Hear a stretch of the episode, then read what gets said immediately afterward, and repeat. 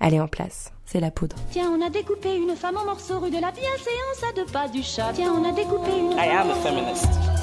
Je vous obsède avec une constance Je ne me suis pas qui conduit appelle quand même l'admiration. conduit d'une façon conforme à ce qu'on attend d'une jeune fille d'abord et d'une femme ensuite. I'm sorry that I didn't become the world's first black classic pianist. Je crois qu'une femme qui existe dans son temps, à l'intérieur de son temps, n'a pas d'époque, elle marque son époque. Just the beginning. We who believe in freedom cannot rest until it comes. Show me what democracy looks like. This is what democracy looks like. You don't intimidate us. You don't scare us. We're gonna fight against you and your policies. I am not afraid of Donald Trump. I am not afraid of Donald Trump. We are not afraid of Donald Trump. We are not La marche,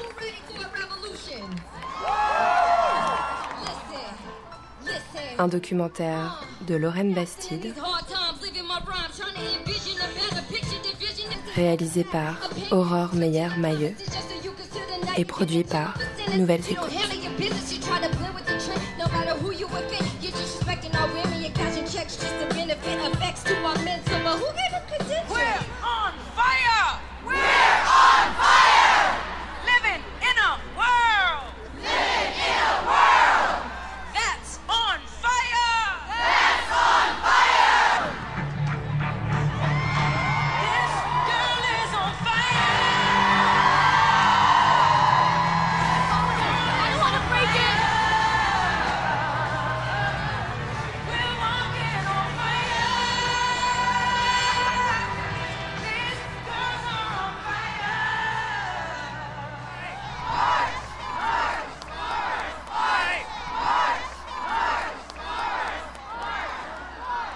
On n'a pas vraiment marché en fait. On ne pouvait pas marcher parce qu'on était trop nombreuses. Un demi-million de personnes massées sur le National Mall, parmi lesquelles une majorité de femmes et des bébés, des personnes âgées, des personnes handicapées. Nous ne pouvions pas marcher parce qu'à 10 heures du matin, nous remplissions déjà tout l'espace entre le Congrès et la Maison Blanche, qui était notre but final. Nous remplissions les rues avec nos pancartes, nos bonnets roses, nos espoirs et notre colère. Nous débordions même des limites de la ville et du pays. Ce jour-là, 5 millions de femmes marchaient dans le monde, à Los Angeles, à New York, à Londres, à Munich, au Cap, à Séoul, à Auckland, à Paris. Mais moi, j'étais là, ce jour-là. J'étais à Washington. J'étais là parce que... Pourquoi j'étais là, en fait J'ai voulu venir à Washington parce que je crois j'avais envie de renifler l'histoire de près. J'ai ressenti comme beaucoup un profond dégoût en plus d'une violente surprise lorsque Donald Trump a été élu président des États-Unis le 9 novembre 2016. je rigole parce que le 21 janvier à Washington, je portais le badge incontournable de la manif Not My President. Dans mon cas, c'était très vrai. Je suis française et Donald Trump n'est pas mon président. Pourtant, son élection vient m'insulter en pleine figure. Parce que les Américaines sont nos cousines. Nous les connaissons si bien. Nous les côtoyons depuis que nous sommes petites à travers la pop culture, les séries, la musique, le cinéma. Quand elles sont écrivaines, penseuses, chercheuses, nous les lisons, nous les apprenons sur les bancs de l'école ou de l'université. Les femmes américaines sont nos grandes sœurs et nos guides. Tout ce qui leur arrive nous arrive. Son élection m'insulte aussi parce qu'en France, elle a donné à une certaine parole sexiste, raciste, islamophobe le permis de se déverser dans les médias et dans l'espace public. Oh, ils étaient là avant, je le sais. Mais la confiance qu'ils prennent est palpable et la menace qu'ils représentent pour la démocratie française est aujourd'hui bien concrète. Voilà pourquoi. Pourquoi j'ai pris l'avion le 20 janvier pour Washington. Madame, Monsieur, bienvenue à Washington, aéroport de l'Est.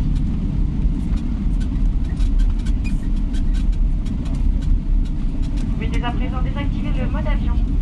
Vous pourrez détacher votre ceinture de sécurité à l'extinction de la consigne et nous vous prions d'être attentifs aux éventuelles chutes d'objets à l'ouverture des coffres à bagages. Nous sommes heureux d'avoir voyagé en votre compagnie. Le ciel est bas, blanc. L'atmosphère est à la fois pesante et glaciale. C'est le dernier matin de la présidence de Barack Obama. Dans quelques heures, Donald Trump va poser sa petite main sur la Bible et devenir officiellement le 45e président des États-Unis.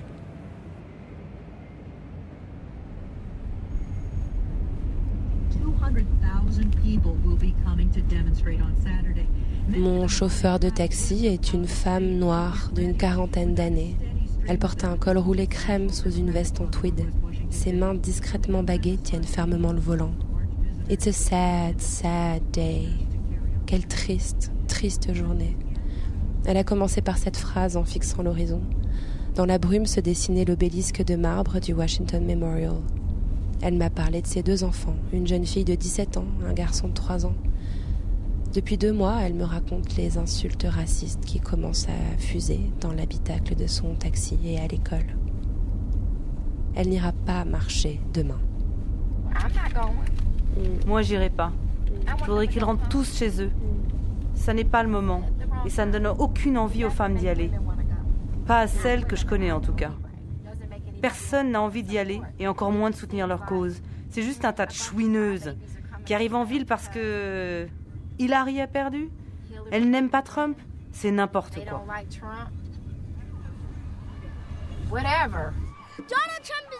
Donald Trump est un homme méchant qui a dit des choses méchantes aux femmes, donc il ne devrait pas être à la Maison Blanche. Il dit plein de gros mots et il est très mal poli avec les gens. C'est une personne raciste. Et franchement, il aurait dû perdre les trois débats. Parce qu'il y en a un où il a tourné autour d'Hillary comme un requin. Et à tous les autres débats, on aurait dit qu'il s'était tartiné de la glace à la fraise sur la figure.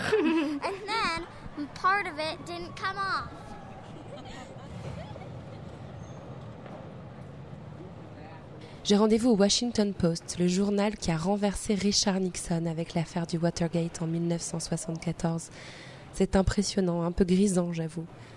Dans K Street, où le quotidien a emménagé il y a peu, on croise des petites grappes de manifestants, Not My President, et des Trumpistes convergeant vers la Maison Blanche pour la cérémonie d'investiture. Ils portent des casquettes Make America Great Again. Les portes de l'immeuble sont verrouillées. Un agent de sécurité filtre l'entrée. J'ai rendez-vous avec Christine Emba, journaliste au Washington Post. Elle a 29 ans. Elle dirige la rubrique In Theory sur le site et contribue régulièrement aux colonnes d'opinion. So actually, I was in the Washington Post offices uh, the night. Ce soir-là, j'étais dans les locaux du Washington um, Post. Je couvrais les résultats pour la rubrique opinion. And it was actually extremely bizarre because I think everybody assumed that C'était Clinton was euh, going to win. bizarre. So we Je crois que tout le monde imaginait que Clinton allait gagner. On est arrivé léger, on pensait savoir ce qui allait se passer. then all these counties started rolling in Et puis d'un coup, toutes ces circonscriptions ont commencé à passer au Uh, rouge. oh, Le rouge des républicains. Et je me suis dit, tiens, Oh, c'est bizarre. Ah oui, c'est vraiment étrange.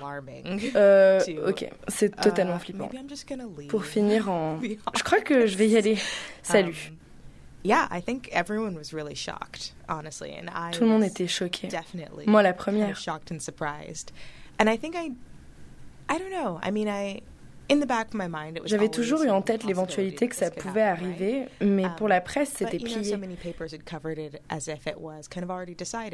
Um, Donald Trump avait had fait tellement done de choses so ridicules. many ridiculous C'était presque things impossible that, d'imaginer que les gens allaient to voter imagine pour that lui. people would still turn around and vote for him. Um, and so I think I was just kind of dumbfounded. J'étais hébétée le premier jour. Actually. And the day Et le after. jour suivant Yeah, and the day after. Um, Ouais, aussi. C'est étonnant, Washington, in pendant une élection. generally. But especially this one, I think the mood of the whole city Surtout celle-ci. Um, Toute l'humeur de la ville a changé. Tout le monde était en deuil, choqué. um, Non seulement le gouvernement va changer, mais tous ces gens qui travaillaient pour l'administration démocrate ont réalisé qu'ils étaient, eh bien, au chômage, quoi. Democratic or a Democrat um, administration and realized that they were out of a job. They hadn't planned for this. Um, Ils n'étaient pas du tout préparés à ça. Et puis le fait que Donald Trump nous représente désormais dans le monde, ce type que tout le monde, moi y compris, jugeait totalement inadapté au poste de président, c'est une offense à l'image que nous nous faisons de la démocratie. Personne n'était content en fait. Yeah, no one was pleased. I'll say. Trump, c'est aussi un président élu contre la première femme candidate à l'élection américaine. C'est une élection où il est question de femmes, où il est question de féminisme, et on sait qu'il déteste les femmes. La raison pour laquelle je vous ai contacté, c'est cet article que vous avez publié fin novembre. Vous y parliez de la mise en scène prévue pour célébrer la victoire d'Hillary Clinton.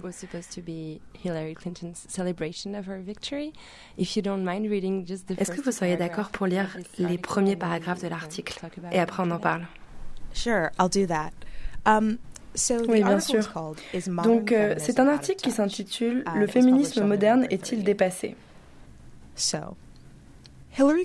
La soirée électorale d'Hillary Clinton se tenait dans une salle au plafond de verre, le Javits Convention Center à New York. À un moment de la fête, des confettis imitant le verre brisé devaient tomber du ciel pour symboliser le sommet du féminisme atteint par la candidate.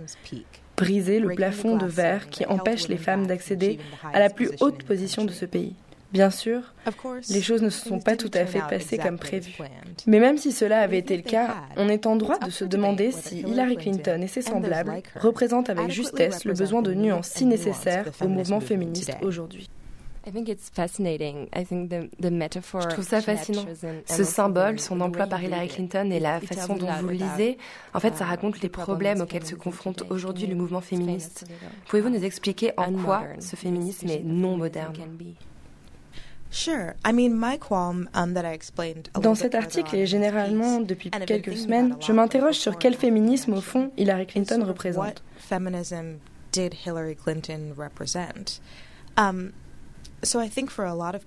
Pour beaucoup de monde, le féminisme signifie briser le plafond de verre, faire ce que font les hommes et le faire mieux. Mais est-ce que cela représente ce que veulent toutes les femmes? Hillary Clinton s'est choisie pour slogan Je suis avec elle, I'm with her. Autrement dit, vous devez être avec moi pour m'aider à atteindre cet objectif. Um, Mais ce n'est pas évident que cela soit l'objectif de toutes les femmes. C'est celui d'un certain type de femmes, avec certains privilèges.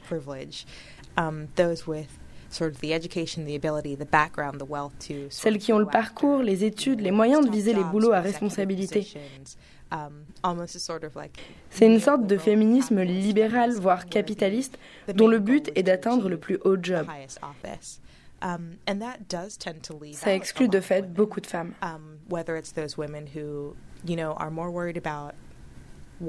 Par exemple, celles qui travaillent dans le secteur du soin à la personne, secteur très féminin d'ailleurs. Les nounous, les femmes de ménage, celles qui s'occupent des femmes comme Hillary Clinton et de leurs familles pendant qu'elles grimpent les échelons.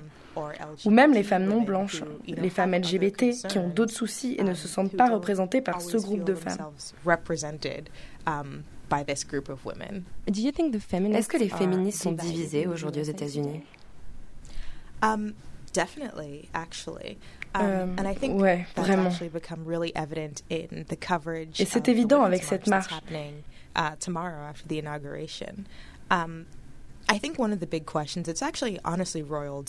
La question qui se pose est la suivante. Qui le féminisme représente-t-il et quelle doit être la revendication principale?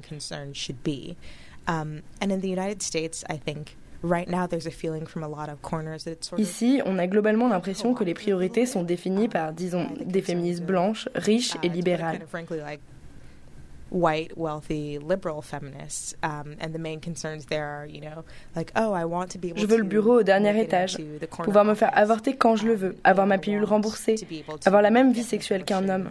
You know, whenever I want it, um, I want my birth control to be paid for. Um, you know, I want to be able to, I don't know, I guess, um, you know, have sex like a man or like these concerns that Ce sont bien sûr des préoccupations légitimes, mais pas les préoccupations principales de la plupart des femmes. Um, you know, for poorer women or women of color, um, Pour les femmes pauvres ou les femmes non blanches, le problème est moins le remboursement de leurs pilules que comment obtenir un salaire convenable pour faire vivre ma famille?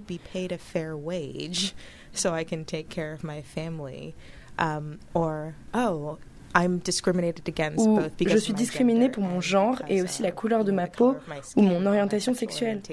On pourrait peut-être se pencher là-dessus aussi. Um, um, Mon problème n'est pas de ne pas avoir pu rejoindre l'équipe de lutte masculine au lycée.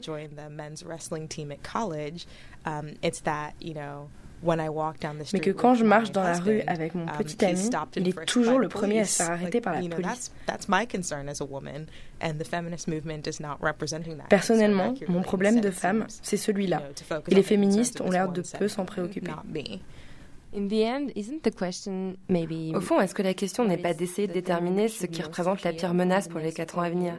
Il y a peut-être une menace équivalente sur les droits à la contraception et à l'IVG et la recrudescence du racisme aux États-Unis. En fait, il faut choisir ce qui est de pire, quoi. It's like about picking what's the worst? Yeah, I mean that's that's always been kind of a question of politics, right? Like there Ça a toujours été le cas en politique. Il y a toujours des tonnes de questions à régler et il s'agit de décider de ce qui est prioritaire, d'où on va mettre notre énergie. Avec quelqu'un d'aussi imprévisible que Trump, c'est difficile de décider de ce qui sera la menace la plus grave.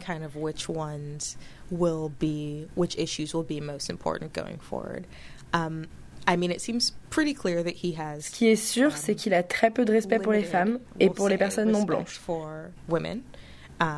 Limited respect for people of color. And in the policies Et vu ce qu'il nous a laissé entendre jusqu'ici, ça ne sent pas bon pour nous.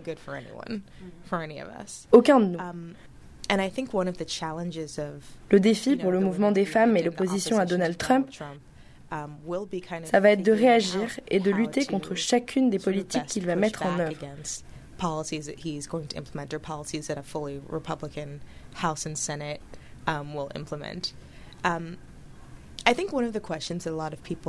Au sujet de la marche, au fond, les gens se demandent pourquoi faire. Ok, vous marchez pour les femmes, mais vous demandez quelque chose en particulier? On parle de quoi en fait?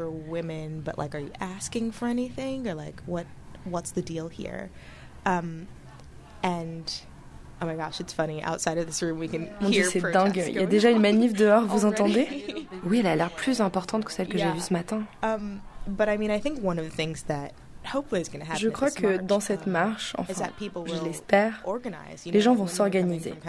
Des femmes vont venir des quatre coins du pays, ça va être um, énorme. Elles vont échanger des stratégies, se connecter avec d'autres femmes qui partagent leurs inquiétudes et créer des mouvements populaires.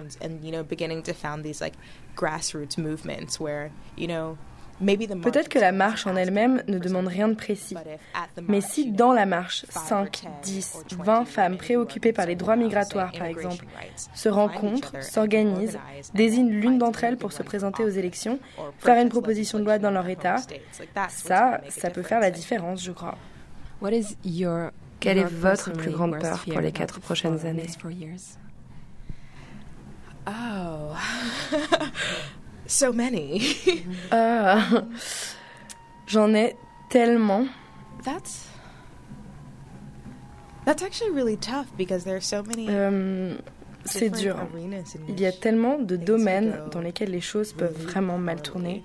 Um, on a macro level, I'm sur le plan global, je suis assez inquiète de l'approche pour le moins approximative de Trump sur la politique étrangère et son ton agressif envers les autres pays.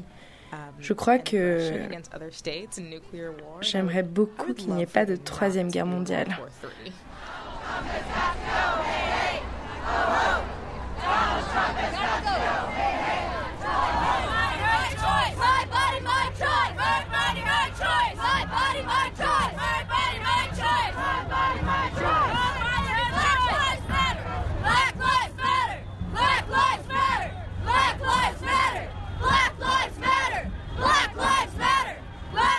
La manif sauvage dégénère. Une odeur douceâtre de gaz lacrymo emplit la ville. Je me réfugie dans un dîner. Je tombe sur Jennifer. Elle vient du Mississippi, elle porte déjà son bonnet rose. Le nez dans un verre de vin rouge, elle assiste tétanisée à l'intronisation de Trump en direct sur les écrans plats du restaurant.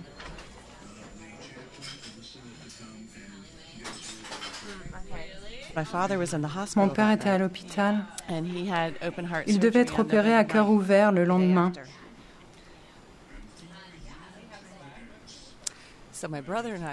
Mon frère et moi, on est restés debout très tard pour regarder les résultats. Ce jour-là, mon père nous avait dit, cet homme, c'est Hitler. On s'est levés tous les deux à 5 heures du matin pour être avec lui. On avait dormi deux, trois heures.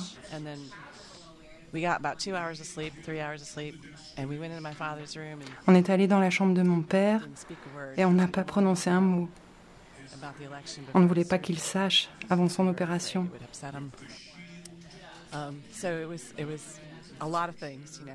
Nous étions complètement tétanisés.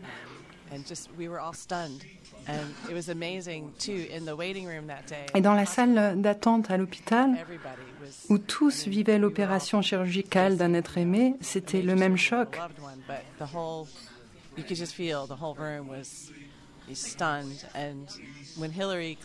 Quand Hillary Clinton est apparue à l'écran, tout le monde s'est réuni autour de la télévision. Je ressentais un mélange de crainte pour mon père, de crainte pour mon pays et d'incrédulité totale. Vous êtes encore un peu sous le choc, non? Tout le monde est encore sous le choc, même le pays entier, alors que ça devient vrai aujourd'hui, tout le monde reste incrédule. Oui, totalement. Il y a aussi des Américains qui sont excités et contents aujourd'hui, même si j'ai du mal à le comprendre. Je pense que notre seule façon de nous en sortir, c'est qu'on se comprenne. Mais j'ai déjà perdu une amie à cause de cette élection. Une femme que j'ai connue toute ma vie, enfin toute sa vie, car j'étais sa babysitter. Elle a voté pour Trump. Je la connais, je crois, depuis 1972. J'étais sa babysitter et nous sommes devenus amis plus tard. Elle habite à Chelsea, elle est diplômée, elle travaille dans le domaine de l'art visuel et ça me surprend d'elle. Elle est mariée avec un homme très riche, ils ont trois enfants des petits. Et j'ai envie de lui dire, tu n'as pas peur que tes gosses reproduisent des choses que Trump dit? Elle n'a rien à répondre à ça. Parce qu'au fond, c'est une question d'argent. À mon avis, les supporters de Trump sont soit très mal informés, soit très riches. Et leur seule préoccupation, c'est l'argent, leurs impôts, c'est tout ce qui leur importe. Des gens privilégiés, vraiment privilégiés, comme on n'en a pas idée. Je viens d'Oxford, dans le Mississippi, une ville universitaire un peu plus libérale que le reste de l'État. Le Mississippi, historiquement, est un État très conservateur, extrêmement conservateur. Et Trump l'a emporté. Le souci qu'on a là-bas, c'est la gestion de notre histoire raciste, de notre passé raciste. L'université pour laquelle je travaille, l'université du Mississippi, a travaillé très dur pour changer cette image. Mais pas plus tard qu'hier, j'ai lu qu'un ancien élève de l'université voulait que l'université ressorte ses symboles racistes. Ils sont en train d'essayer de faire passer une loi pour que l'université ressorte le drapeau des confédérés ou une mascotte qui s'appelle Colonel Reb et qui est censée représenter Robert E. Lee. C'est choquant.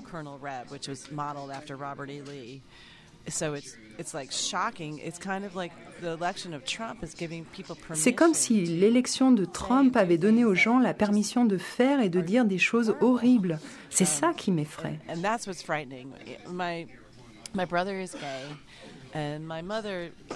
Mon frère est gay. Ma mère n'a voulu voter ni pour l'un ni pour l'autre. Elle ne pardonne pas à Hillary d'avoir pardonné à Bill. Et elle ne pouvait pas voter pour Trump parce que, bon, c'est Trump. Un jour, elle m'a dit, Michael est complètement chamboulé par cette élection, j'arrive pas à le calmer. Et je lui ai dit, maman, tu sais, parmi les gens qui soutiennent Trump, il y en a beaucoup qui aimeraient pouvoir tuer Michael, qui préféraient le voir rayé de la surface de la Terre. Je ne dis pas que Trump pense ça, mais je pense que les gens, à cause de Trump, sont encouragés à formuler ce genre de pensée. C'est pour ça que Michael est si mal. Il est menacé par ces gens. Ils vont avoir la permission d'avoir ses pensées, comme si c'était pas grave d'être raciste. Alors que si, c'est grave.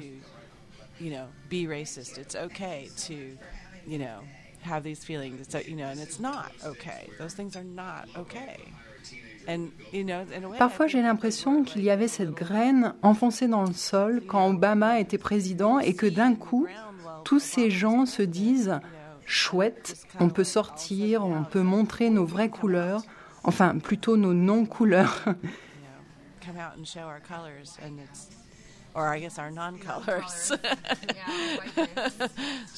Et je ne me remets pas du fait que 53% des femmes blanches aient voté pour Trump. Ça me dépasse. Ça me dépasse complètement.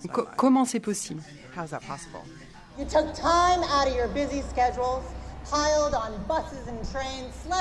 La Women's March a une drôle d'histoire. À l'origine, c'est une femme blanche, Teresa Shook, avocate à la retraite, résidant à Hawaï, ni très militante, ni très connectée, qui a posté sur sa page Facebook Let's March le soir de l'élection. Simplement, ça n'allait pas le comité organisateur de la marche ne pouvait pas être formé de vieilles femmes blanches dans cette Amérique où la ségrégation raciale est encore si récente. Et après cette campagne, au cours de laquelle les Noirs, les immigrés latino-américains, les musulmans ont été si violemment attaqués, alors très vite, des figures de la lutte féministe intersectionnelle ont pris le relais et ont donné à la marche une toute autre teinte. Les organisatrices s'appellent désormais Bob Bland, Tamika Mallory, Carmen Pérez et Linda Sarsour. Je suis ici, debout, devant vous, musulmane, et je le revendique. Américano-palestinienne, et je le revendique.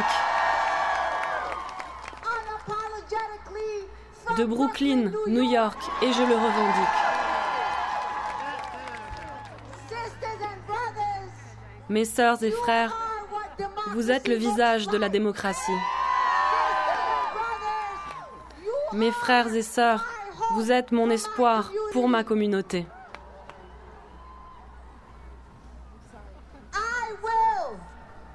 Je respecterai la présidence, mais je ne respecterai pas ce président des États-Unis.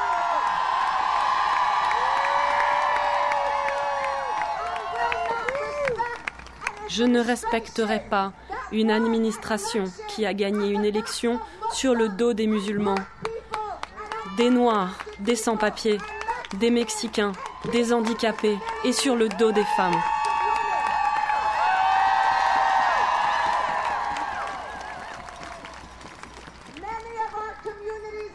Nombreux sont ceux qui, au sein de nos communautés, notamment la mienne, la communauté musulmane, ont souffert en silence pendant près de 15 ans sous l'administration Bush et sous l'administration Obama. Tout ce qui vous a révolté durant cette campagne, le registre des musulmans, la mise au banc des musulmans, la déshumanisation de la communauté dont je viens, tout cela a été notre réalité pendant les 15 dernières années.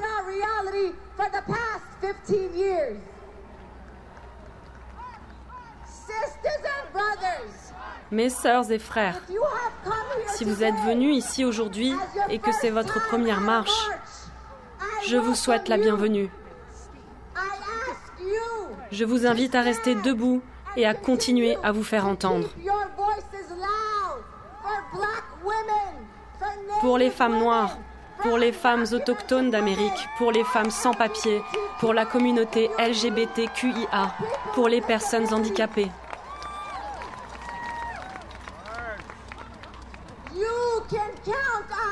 Vous pouvez compter sur moi, votre sœur palestinienne musulmane, pour continuer de faire entendre ma voix, à arpenter les rues, à garder la tête haute.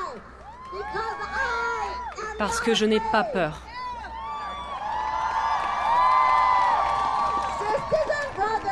Mes sœurs et frères, la peur est un choix. Nous sommes la majorité. Nous sommes la conscience des États-Unis d'Amérique. Nous sommes la boussole morale de cette nation.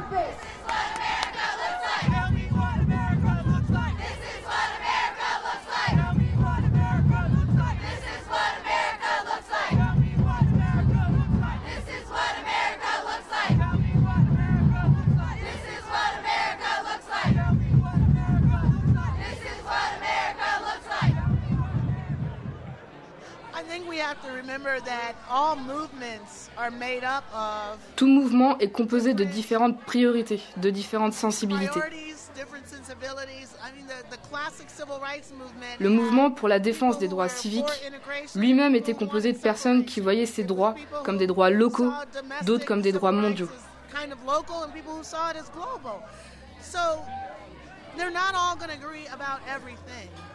En fait, ils n'étaient pas d'accord sur tout, mais ce qui les liait, c'était leur engagement à résister face à un certain ordre. Quand Martin Luther King a prononcé son célèbre discours le jour de la marche à Washington, il a parlé d'une réalité que les Noirs et ceux qui les soutenaient n'étaient plus prêts à tolérer, plus jamais. Ils avaient des objectifs différents, mais ils savaient que la situation était intenable. La voix que vous entendez, c'est celle de Kimberly Crenshaw. Je n'en reviens toujours pas d'être tombée sur elle un soir dans un bar de Washington. Elle donnait une conférence.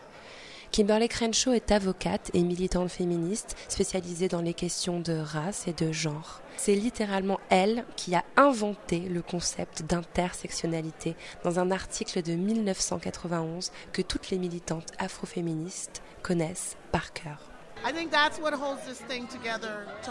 Et je pense que c'est ce qui nous maintiendra ensemble demain.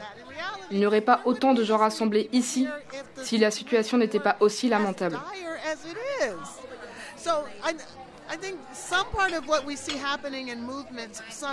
Dans les mouvements sociaux, en général, on constate l'influence des communicants qui disent ⁇ Il faut que votre message soit positif ⁇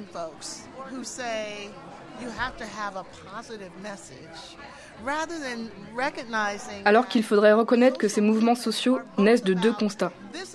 Voici ce que nous ne sommes plus prêts à tolérer. Et au-delà, nous voulons une autre vie et meilleure.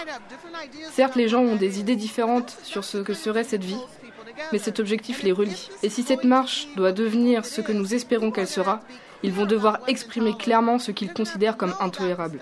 Ils vont devoir prendre conscience de ce que cette administration s'apprête à faire. Ils vont devoir comprendre qu'elle va soulever des enjeux qui toucheront beaucoup de groupes différents, pas seulement celui auquel ils appartiennent. Vous parliez d'intersectionnalité, c'est précisément ce genre de conscience intersectionnelle qui va élever le mouvement à un niveau supérieur, si c'est le cas. Peut-être qu'il faut justement parler d'intersectionnalité.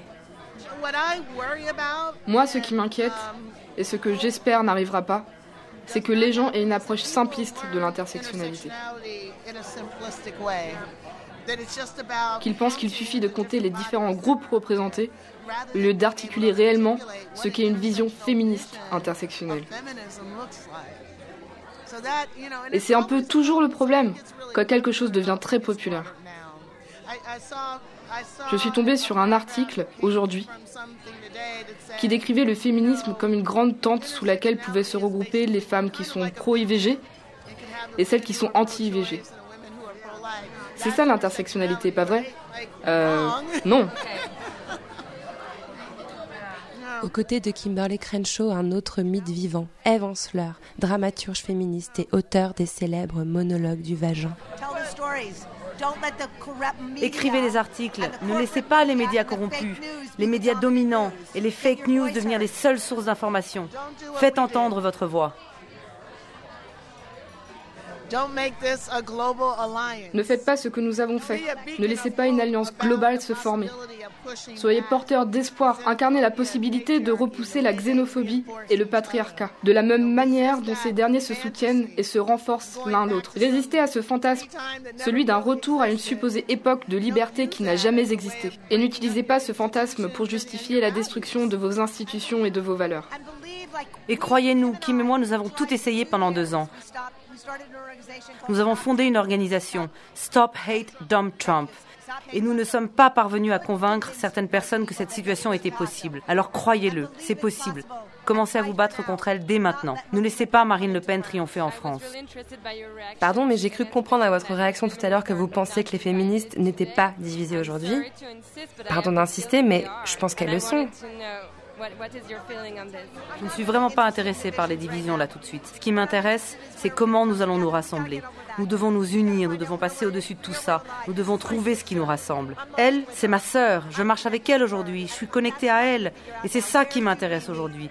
Qu'est-ce qui nous unit?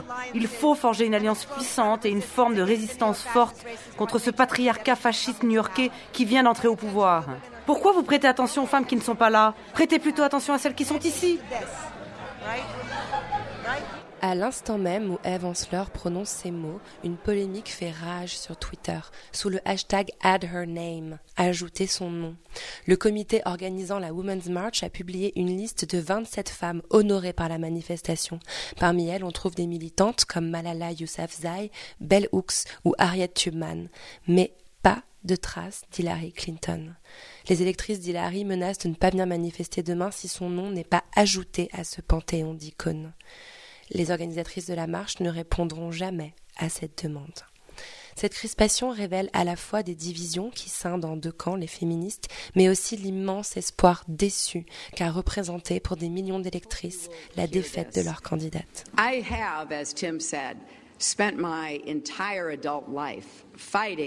J'ai connu beaucoup de succès, mais j'ai aussi connu bien des échecs, parfois très douloureux. Nombreux sont ceux parmi vous qui sont au début de leur carrière professionnelle, publique et politique. Vous aussi, vous connaîtrez des succès et des revers. Cette défaite fait mal, mais je vous en prie, n'en venez jamais à penser que le fait de combattre pour ce qui est juste en vaut la peine.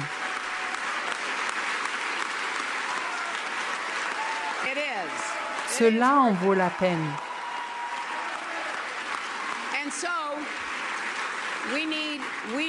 Nous avons besoin que vous continuiez de mener ces combats aujourd'hui et pour le reste de vos vies.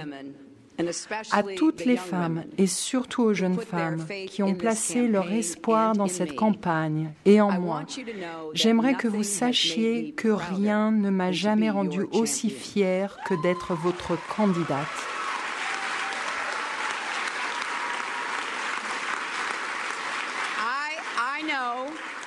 Je suis bien consciente que nous ne sommes pas parvenus à briser ce plafond de verre le plus solide et le plus haut placé qui soit. Mais un jour, quelqu'un le fera, et possiblement bien plus tôt que nous ne pouvons le croire.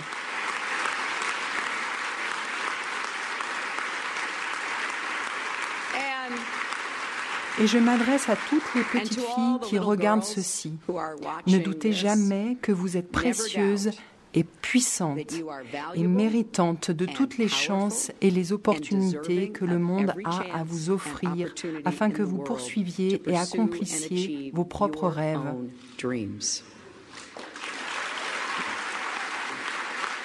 Um, actually, uh, the tragedy obviously started the night before. La tragédie a commencé la nuit précédente. J'étais convaincue de la victoire d'Hillary, à tel point que je prêtais à peine attention aux résultats qui tombaient à la télé.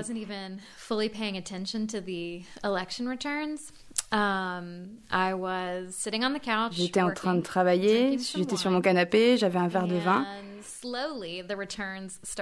Puis peu à peu, les retours ont commencé à arriver. Je me disais, ok, ça va aller, les bureaux de vote viennent juste de fermer, les gens viennent à peine de voter, le vent va tourner. Et les votes ont continué à être comptabilisés, j'ai continué à boire, et là j'ai commencé à réaliser que les choses ne se passaient pas du tout comme prévu. Uh, Quand mon petit ami est rentré tard ce soir-là, il a trouvé sur le canapé, au lieu de sa copine, une loque alcoolisée et complètement éplorée. Caroline Ervin est tout simplement mon héroïne. Avec son acolyte Kristen Conger, elle anime le podcast féministe Stuff Mom Never Told You, les trucs que ta mère ne t'a jamais dit. Depuis 2009, cette émission décrypte avec justesse et exigence le paysage féministe américain. Et du coup, oui, je suis restée éveillée jusqu'à genre deux heures à voir tous ces résultats tomber et à pleurer toutes les larmes de mon corps. Je suis allée au lit, j'ai ouvert les yeux le lendemain et j'ai pensé, ok, c'était peut-être un mauvais rêve. Et puis, instantanément, cette autre pensée, oh non, la Cour suprême. Et là, ben, j'ai recommencé à pleurer. C'était une journée lugubre. Mais en même temps, c'était aussi une journée d'espérance. Enfin, je ne sais pas si je le ressentais déjà à ce moment-là, mais sous toute cette tristesse, il y avait une promesse. Parce que plein de femmes dans mon entourage commençaient déjà à parler de ce que nous pouvions faire de ce désastre. Est-ce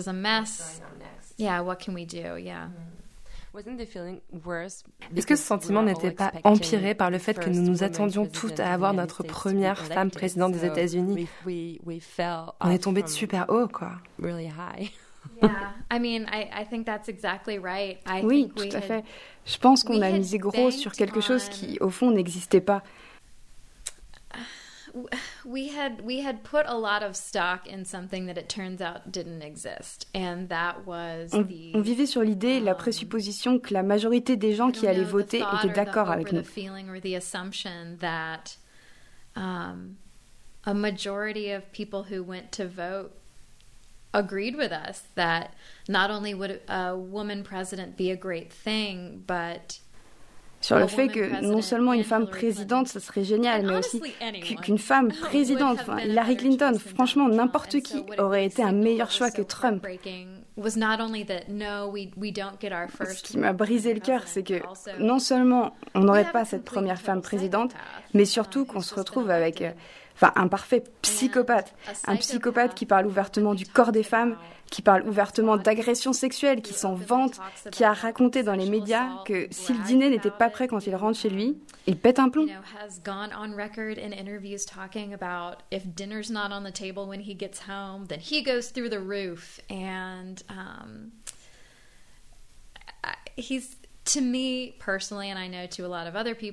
Personnellement, enfin, je ne veux pas parler à la place des autres, mais je le trouve écœurant. So disgusting. And so the fact that so many people in this country le fait que des gens aient choisi de voter pour lui plutôt que pour Hillary Clinton signifie que la route est encore longue dans ce pays. Je sais que c'est une question difficile, mais d'après vous, qu'est-ce qu'on devrait redouter le plus pour les droits des femmes aujourd'hui, de sa part? Well, My, my mind goes blank with fear, honestly. I, you know, eh bien, là, la peur me rend muette. Aujourd'hui même, jour de l'intronisation de Trump, la Maison-Blanche a retiré de son site toutes les références aux droits LGBT. Um, and he wants to dismantle things like, um, Il souhaite la suppression de nombreux systèmes, ceux de protection contre les violences faites aux femmes, ceux qui protègent les populations marginalisées, les veuves, les orphelins, les femmes et enfants les plus démunis. And um, so, like, yes, I think there are donc oui, je pense qu'il y a des peurs légitimes autour des droits reproductifs et la plupart des habitants de ce pays vont avoir besoin de lutter contre ce mouvement latent qui cherche à les faire reculer depuis des dizaines d'années. and securing those rights, uh, I think it's absolutely um, important to Je pense qu'il faut garder nos yeux rivés sur tout ce qui se passe autour des droits reproductifs. C'est essentiel car le féminisme d'aujourd'hui ne um, concerne pas seulement les femmes. Il concerne notre culture, notre sécurité, notre santé, nos enfants, nos familles. Et il concerne la justice reproductive, qui est une notion bien plus vaste que le droit à l'avortement. Ça signifie le droit à une famille en bonne santé et en sécurité.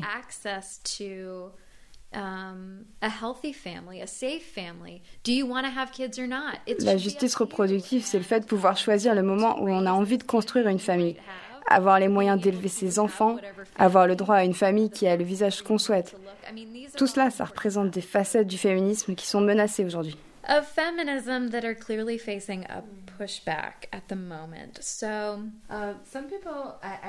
J'ai vu un article intéressant dans Quartz, je crois, qui présentait l'élection de Trump comme une sorte de retour de flamme euh, à une ère où le politiquement correct avait dominé et aux politiques d'identité euh, menées euh, par Barack Obama. Qu'est-ce que vous en pensez? Oh yeah, I can totally see that. Um, oui, c'est tellement ça. Enfin, dans ce pays, tout progrès est souvent accompagné d'un retour de flamme. Any sort of progress in this country um, is frequently met with a backlash. Um, c'est un peu trois pas en avant, deux pas en arrière. J'espère que ce ne sera pas trois pas en avant et quinze pas en arrière, um, même si ça y ressemble fortement au moment où je vous parle. Regardons le mouvement du féminisme et de la deuxième génération dans les années 70. Um, Après, on est arrivé aux féministes des années 80, 90 et tout le monde était là. Oh, t'as gagné les droits d'aller travailler, de porter un tailleur, tout va bien. Et puis c'est bon, il y a les Spice Girls. Qu'est-ce que tu veux de plus? Allez, girl power. Girl power. So, you know, um, we donc il y a huit ans, un président incroyable a été élu. C'était un visionnaire, un chef d'État jeune, passionné, et il était noir. Et il avait une femme noire. Oh Ses enfants sont noirs. Oh mon Dieu, c'est du jamais vu pour ce pays. Pour beaucoup d'entre nous, c'était incroyable. Oui, on peut. Yes, we can.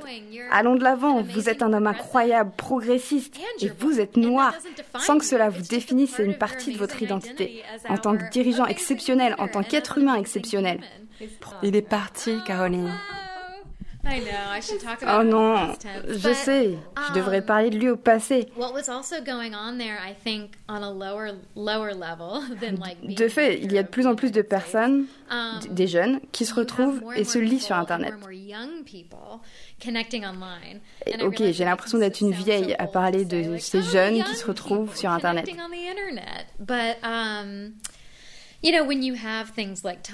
Mais quand vous avez des outils comme Tumblr, où il y a un endroit pour n'importe quel centre d'intérêt, ou n'importe quel mouvement, un endroit où vous pouvez changer des images, des idées, tout le reste, ça aide à réaliser qu'on n'est pas seul.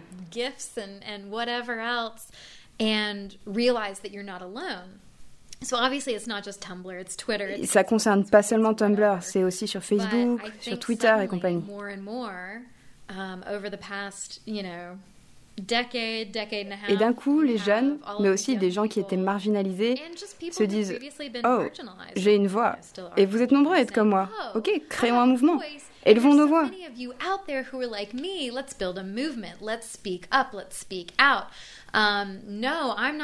Non, je ne me tairai pas si vous me discriminez en raison de mon genre, de mon identité, de mes préférences sexuelles, de mon ethnie, de mon âge, de ma taille, de mon handicap. C'est magnifique.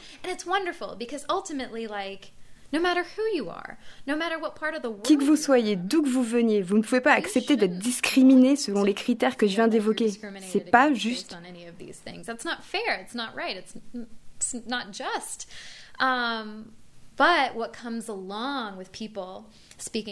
Mais parallèlement à ces voix qui s'élèvent et qui étaient jusqu'ici réduites au silence, il y a beaucoup de gens privilégiés en position de pouvoir. Pas seulement au pouvoir gouvernemental, je pense aussi au pouvoir social, um, qui ont le sentiment qu'on leur retire leur pouvoir.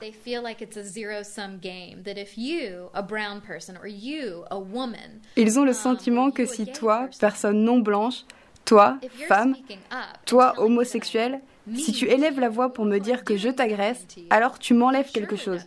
Et c'est moi que tu offenses. Et je ne veux pas t'entendre me dire ça. Um,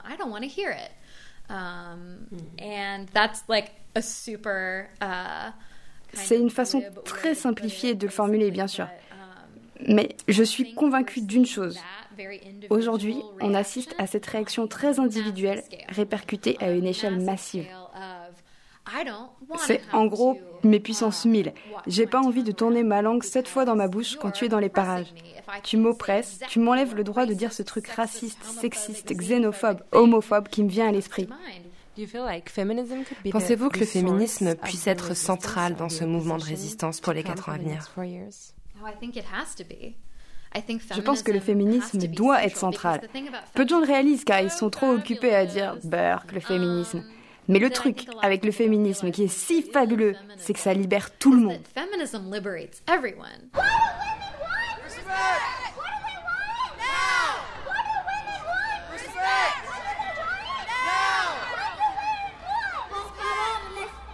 Je vous en prie, je vous demande de lutter ensemble avec amour, avec foi et avec courage, afin que nos familles ne soient pas détruites. Nous sommes une communauté de mères dont les enfants ont été assassinés par la violence policière.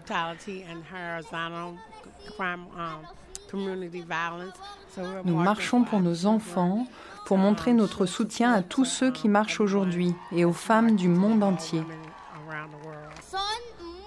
Il y a encore tant de gens dont le corps rempli d'amour et de tendresse, suffisamment pour se soutenir sur le chemin de la vie. Les droits des femmes, les droits des minorités, l'écologie. Tout ce contre quoi il a fait campagne, je suis pour.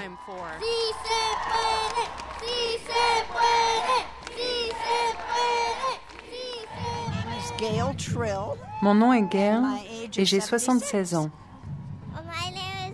Mon nom est Mathilda et j'ai 7 ans.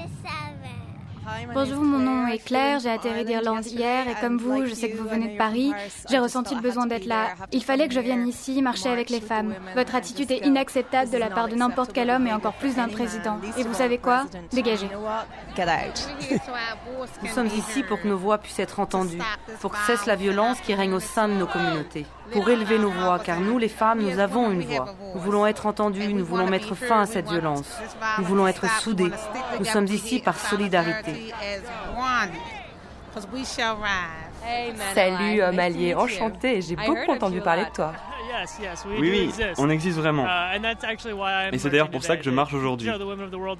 Pour montrer aux femmes dans le monde que les hommes sont à leur côté et pour inciter d'autres hommes à se mobiliser et à se soulever contre l'injustice qui s'abat sur nos sœurs, nos mères, nos filles et nos partenaires. L'eau courante de la ville de Flint dans le Michigan est empoisonnée. Beaucoup d'enfants sont tombés malades, souffrent de lésions cérébrales, de troubles de l'apprentissage. Ils n'ont pas d'eau potable depuis plus d'un an. Ces gens réunis aujourd'hui, ce sont tous ces problèmes. L'eau empoisonnée, ceux qui laissent ces habitants s'empoisonner, leur canalisation qui pète. Cette marche, c'est tout ça. Pas seulement les droits des femmes, même si les droits des femmes, ce sont les droits de tout le monde. Les femmes ont le droit à l'eau salubre, comme tout le monde.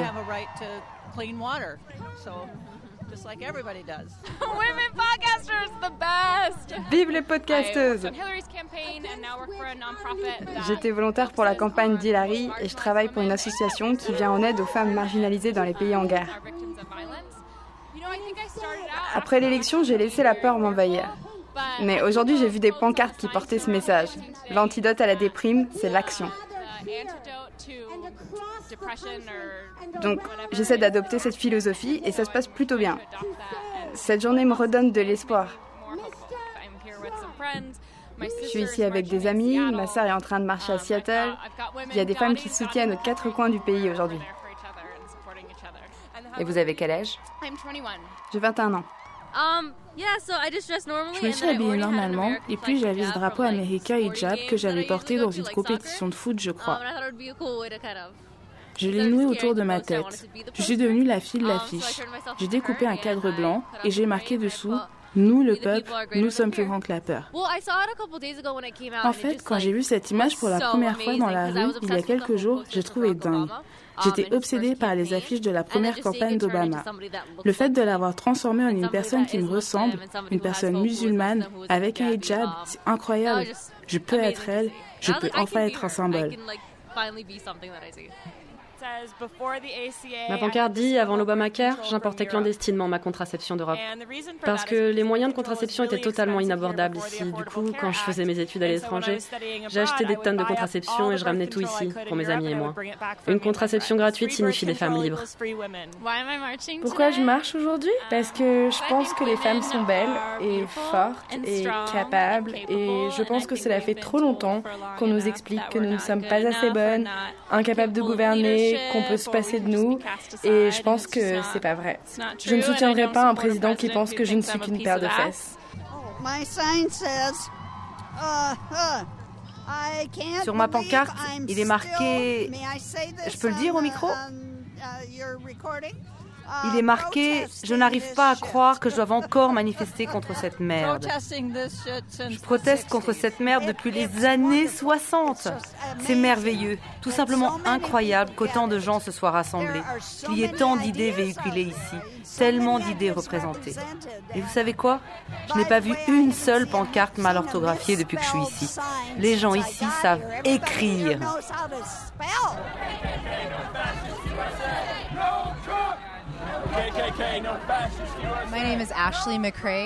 Je m'appelle Ashley McRae. Je suis militante de l'association Absentee Shiny Tribe d'Oklahoma. Je suis aussi membre de la tribu des Oglala Lakota.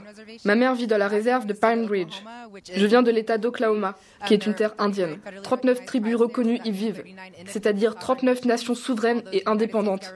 Même si le gouvernement américain ne reconnaît pas notre souveraineté et continue de perpétuer le fracking et de construire des oléoducs qui traversent les terres sacrées où reposent nos morts. Ils ont déterré mes ancêtres pour construire un pipeline sous le lac Thunderbird. L'Oklahoma est le carrefour de toutes les pipelines. Nous n'avons pas le choix nous devons nous battre. Nous sommes ici aujourd'hui pour transmettre le message à d'autres peuples indigènes. Maintenant que Donald Trump est président, tout le monde va savoir ce que l'on ressent en vivant en Oklahoma.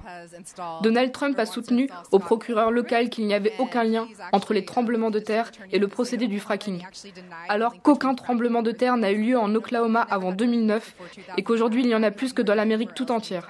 On annonce déjà des séismes de magnitude 7 des oléoducs sont percés et se répandent déjà sous terre. Donc avec ça, plus le fracking, le désastre est imminent. Il y a un lien entre la violence dont sont victimes les femmes indigènes et la violence avec laquelle nos terres sont traitées. Le viol de Unchimaka, qui est notre grand-mère la terre, est directement lié au viol des femmes indigènes. Statistiquement, une femme indigène sur trois sera agressée sexuellement au cours de sa vie. Et ce chiffre est directement lié à l'industrie du pétrole et au colonialisme et au terrorisme colonial. Il est essentiel que nous continuions à nous dresser, à nous sentir forts, à nous unir. Donc ce que vous voulez me dire, c'est que tout est lié en fait, et cette marche, ça parle vraiment de ça. Exactement. Ce qui est encore très compliqué à intégrer pour le féminisme blanc, c'est l'intersectionnalité. Mais en tant que peuple indigène, nous sommes automatiquement et déjà intersectionnels, parce que nous devons gérer cette protection de l'environnement, cette violence contre nos hommes et nos femmes, la colonisation, le viol, le meurtre.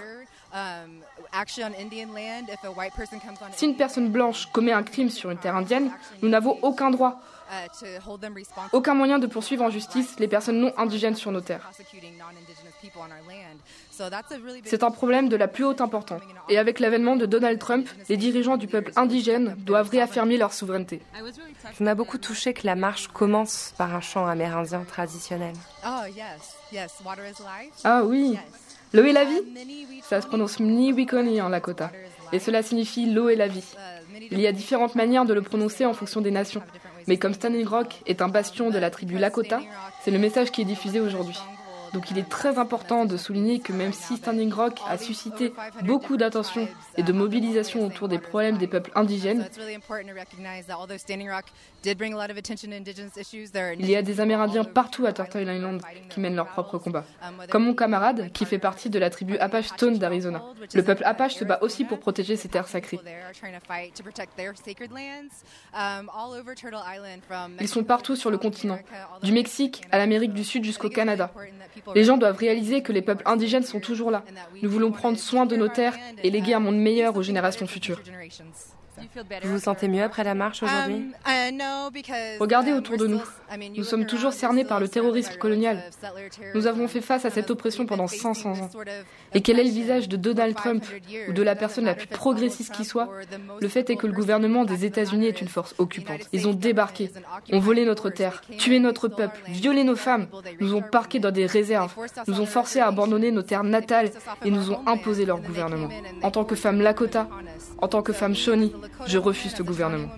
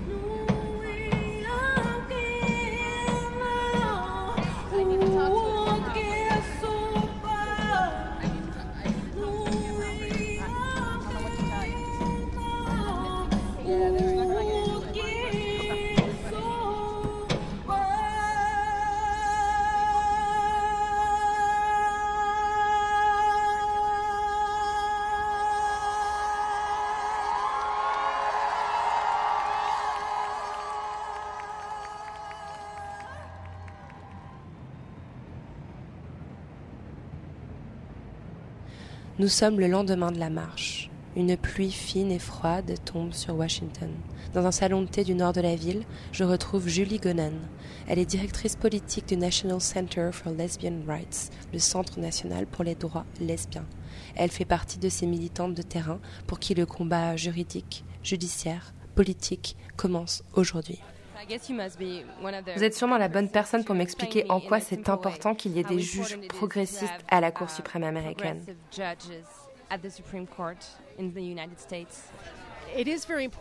C'est très important qu'il y ait des juges progressistes à la Cour suprême, mais j'aimerais souligner qu'il est tout aussi important qu'ils soient également présents dans les cours fédérales, car notre système judiciaire fonctionne ainsi. Nous avons beaucoup de tribunaux et chaque État a son propre tribunal de première instance. Chacun peut faire appel, généralement deux fois, pour faire remonter l'affaire jusqu'au State Supreme Court, qui sont les tribunaux de dernière instance de chaque État. Ça, c'est dans le cas où vous avez un contentieux avec une loi fédérale propre à l'État. Si l'affaire implique la violation de lois nationales, il y a 94 tribunaux spécifiques dans le pays qui permettent de faire remonter l'affaire dans les cours d'appel fédérales et enfin la Cour suprême. La Cour suprême n'est jamais dans l'obligation de traiter des affaires, jamais. Elle choisit les cas qu'elle va traiter.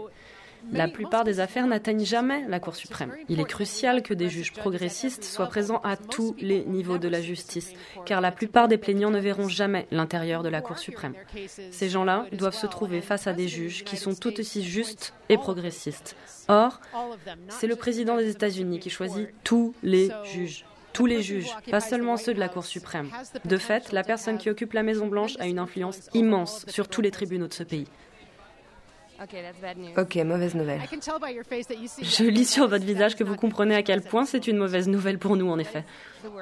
Donc, quelle est votre plus grande crainte pour les quatre ans à venir?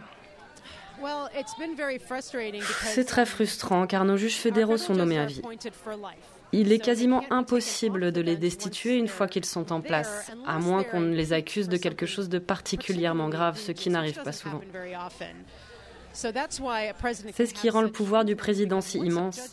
Une fois qu'il a choisi un juge, il reste dans le système judiciaire jusqu'à sa retraite ou sa mort. Le président Obama a hérité de pas mal de postes vides et a fait de son mieux pour les distribuer à des juges progressistes. Mais, et c'est essentiel de le comprendre, le Sénat doit valider ses choix. Le président sélectionne les juges, leur attribue des places et le Sénat doit valider le tout. Comme le Parti républicain contrôlait le Sénat, ils ont tout simplement cessé de valider ses choix, particulièrement à la fin de son mandat.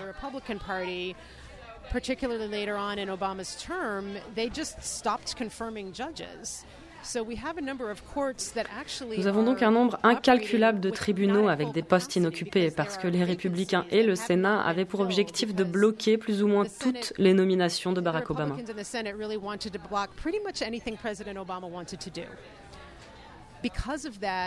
À cause de cela, le président Trump, ah, j'ai vraiment du mal à le dire, hérite d'un nombre conséquent de postes à distribuer.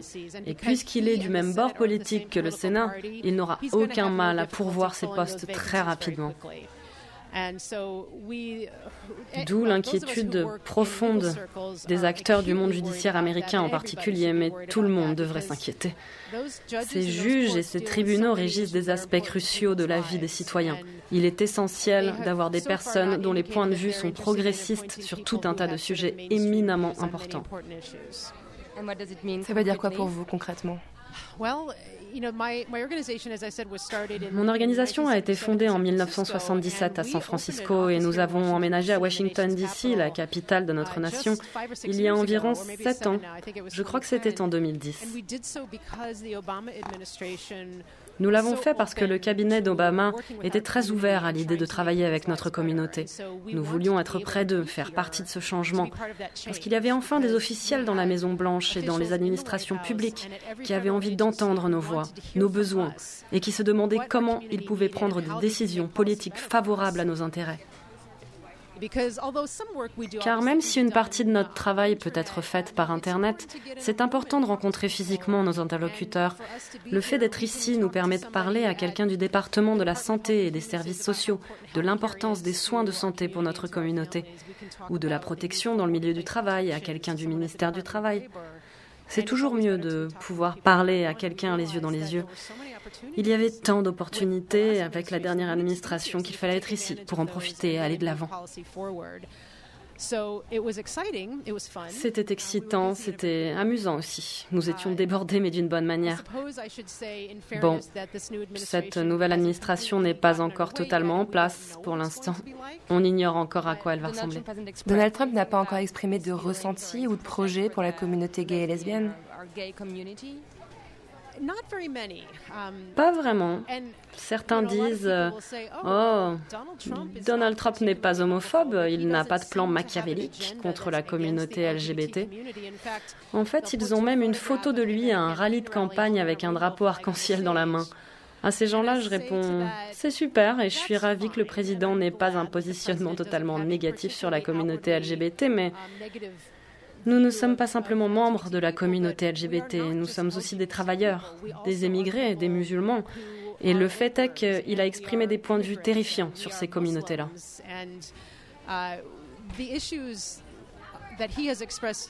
Ce n'est pas seulement le mariage homosexuel qui est en cause Certaines personnes pensaient qu'une fois le mariage gay adopté, il n'y aurait plus besoin de mouvement LGBT parce que nous avions gagné. Oui, nous avons gagné une victoire importante, mais ça n'est pas fini. Ce qui s'est passé hier ici à Washington, dans ce pays aux quatre coins du monde, était inspirant et rassurant. C'était la preuve que les gens ne vont pas accepter la situation. Je suis évidemment inquiète pour la communauté LGBT, mais le plus inquiétant, c'est que cette administration tente de redéfinir la vérité et dénigre le rôle des médias. Nous devrions tous être terrifiés par ce projet. Mais hier, j'ai vu des gens menant toutes sortes de combats s'unir et marcher ensemble pour dire non, c'est inacceptable. Nous ne laisserons pas cette situation devenir la norme. C'était magnifique. Plus grand que tout ce que quiconque avait osé espérer. Nous n'avons même pas pu accéder à la scène pour écouter tous les discours, et c'était tant mieux. Nous mobiliser, voilà ce que nous devons faire maintenant. Nous devons le faire lors de grandes journées comme hier, bien sûr, mais pas seulement. Nous devons le faire tous les jours. À ses côtés, une amie, Andrea Densham, qui est elle aussi travailleuse sociale dans la banlieue de Chicago.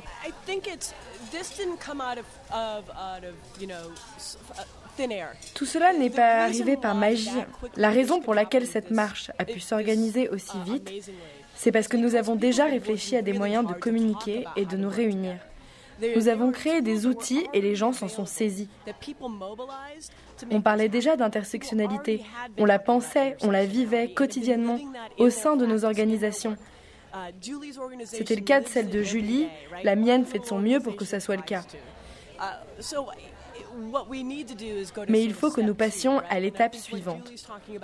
Julie parlait du système de santé et de l'Obamacare. C'est important. À Chicago, nous sommes en pleine gestion de crise. Je viens de recevoir six invitations à des réunions de crise, de stratégie, afin de déterminer comment nous allons faire pour rester soudés, comment travailler ensemble, lutter ensemble. Ça, c'est incroyable et proactif. Certaines de ces réunions stratégiques avaient déjà commencé avant la marche et le plus beau, c'est qu'elles vont continuer après elles. Nous avons des craintes autour de l'immigration. Et il faut savoir que deux jours après l'élection, des avocats chargés des questions d'immigration, des experts, ont formé une équipe d'urgence afin de venir en aide aux immigrés dont les droits sont menacés. Aujourd'hui, je sais où envoyer les familles inquiètes. Et c'est grâce à ces avocats, mais aussi à de grands cabinets qui font beaucoup d'assistance juridique bénévole. Ça ne vient pas seulement d'organisations à but non lucratif, et c'est impressionnant. La voix du bien, la voix de ceux qui veulent le bien existe. Ils sont nombreux. Et ils sont en train de se dire, oui, on a perdu cette élection, mais transformons cette défaite en force afin de vaincre l'autre bord. Nous ne pouvons pas nous permettre de croire que cette marche suffira. Nous avons pour allier un groupe encore plus large de personnes. Nous vivons dans une communauté diversifiée. Cet endroit est un endroit très cosmopolite, vous savez. De plus en plus d'enfants grandissent dans des communautés LGBT, des communautés musulmanes entourées d'enfants du monde entier. Et ça, c'est le meilleur antidote à la haine et au sectarisme.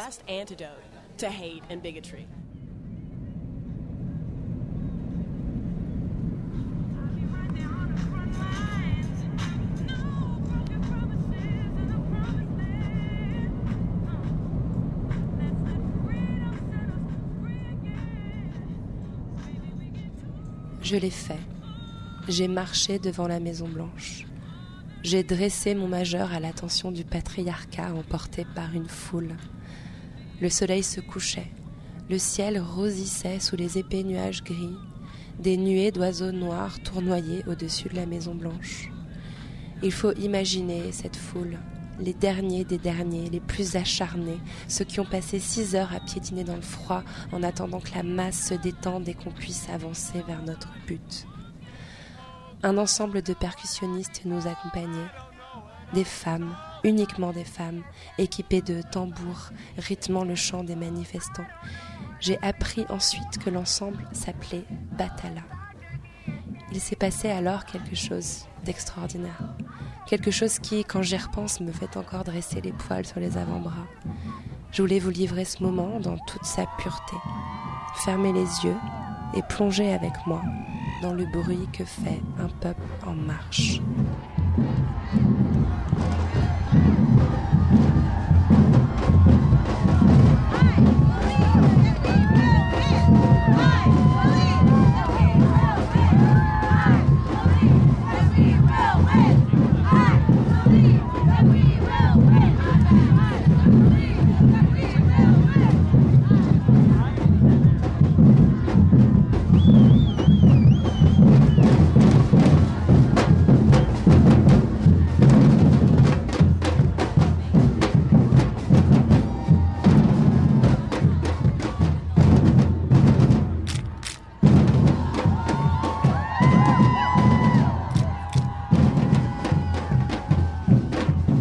Toutes les voix et tous les sons de La Marche ont été enregistrés à Washington entre le 20 et le 22 janvier 2017 par Lorraine Bastide pour La Poudre. La réalisation et le montage sont l'œuvre d'Aurore Meyer-Mailleux. Toutes les traductions sont signées Zisla Tortello. Le mixage est assuré par Laurie Galigani et Zaki Halal. La marche est une production Nouvelles Écoutes. Merci du fond du cœur au studio Entreprise rue Sedaine à Paris pour leur soutien essentiel. Merci à Anne et à Didier Champal pour leur hospitalité à Washington. Merci à Nathalie Broisa, Lou Bucaille, Victoire Copé, Laura Cuissard, Hélène Guinut, Anna Gomez, Gabrielle Loridon, Aurore Meyer-Mailleux, Christelle Murula, Mia Petkovic, Alexandra Senes et Zisla Tortello pour leur voix française. Merci à Christine Emba, Jennifer Mizenko, Kimberly Crenshaw, Eve Hansler, Caroline Ervin, Ashley McCrae et Julie Gonen pour leur temps et pour leurs paroles. Merci à toutes celles et ceux que j'ai croisés pendant la marche et qui ont pris le temps d'échanger avec moi. Et merci aux 5 millions de femmes qui ont marché ce jour-là.